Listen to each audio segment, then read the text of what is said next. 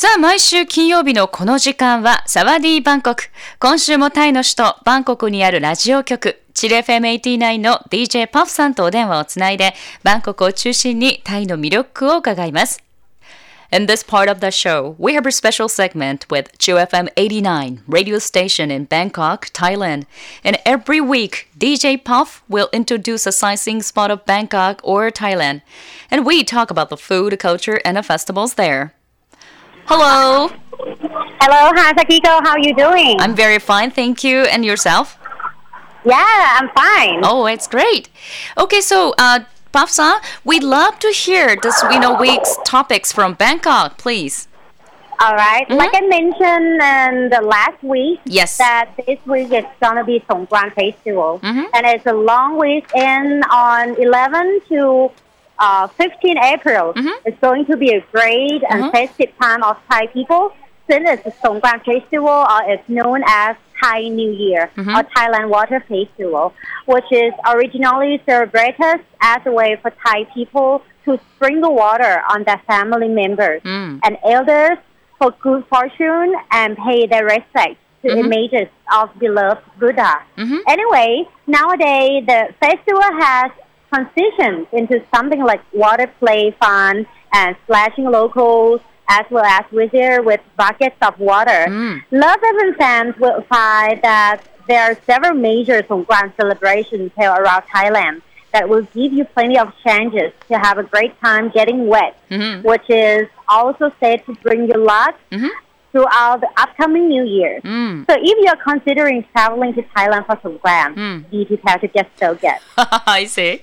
さあ、Yeah. 今日のね、えーパフさんのご紹介は、えー先週からね、あの予告していただいてましたが、今週末からの、まあ明日から4月11日から4月15日は、タイの人々にとってはお祭り週間ということで、なぜならば、それは、えタイの新年を祝うソンクランフェスティバルがあるからだそうです。またの名を、タイのの水のお祭りとしても知られていますね。もともとはタイの人々が、まあ、家族とかそしてあの年配の人々に対して水をですね優しくこうそっとかけて幸運を願ったりまたあの愛されるブッダのように、まあ、尊敬の念をそういった方々に伝えるのがもともとのルーツなんですがただ最近はもうもっとこう水遊びが中心とした楽しいお祭りに変わってきているそうで地元の人たちはま観光客をも巻き込んでもうバケツからの水をバシャッと掛け合ったりするそうです。でタイにはこの時期いろんなところでソンクラーンのこのお祭りが開催されているのでラブ f m リスナーさんがタイに来たらこういったねお祭りをたくさん見る機会があるわよということです。そしてこのソンクラーンのお祭りは人々にこれから来るね1年間まあ、ニューイヤーですからねタイにとっては。幸運をもたらすと言われているそうです。なのでソンクラーン祭りの期間にタイに来る予定のある人はもうびしょびしょになる覚悟をしてきてねということです。Wow, I guess it's, it's it sounds really, really, really interesting. This festival. Yes. Yeah. Yes, of course. Yeah. And interestingly, Mm. you guys might hear of S20 Festival Bangkok 2016. Mhm. It's a Songkran official electronic dance music festival. Oh. So it's going to be crowded nightlife event. Hmm. Lots of world top performers lines up this event. Mm. And you will see big EDM names like Afrojack Yeah. perform to uh, wet and wild party entertainment. Mm. Furthermore, another talk of the town is coming to like get back to Hmm. dress Thai costumes. In the old days, we Hmm. will see the people will wear Thai dress only in the formal occasion. Hmm. But nowadays, on social networks, it becomes new trends of wearing traditional Thai dress in your everyday life, which is receiving overwhelming praise for being proud of Thai identity Mm-hmm. On Songkran Festival, this idea is that oh can be the new chic tune summons many followers nationwide. Mm. So if you're interested in Thai culture, please visit Thai website or social network that will keep you updated on Songkran Festival. I see. さあ、そしてね、あのね、パフさんの紹介、そういえば皆さんは S20 フェスティバルバンコク2015って聞いたことありますか？ということで、これはソンクラーンのね、まあ、正式な EDM フェスティバルで、このイベントのために世界中からトップクラスのパフォーマーが参加する、まあ、ナイトイベントのことを言うそうです。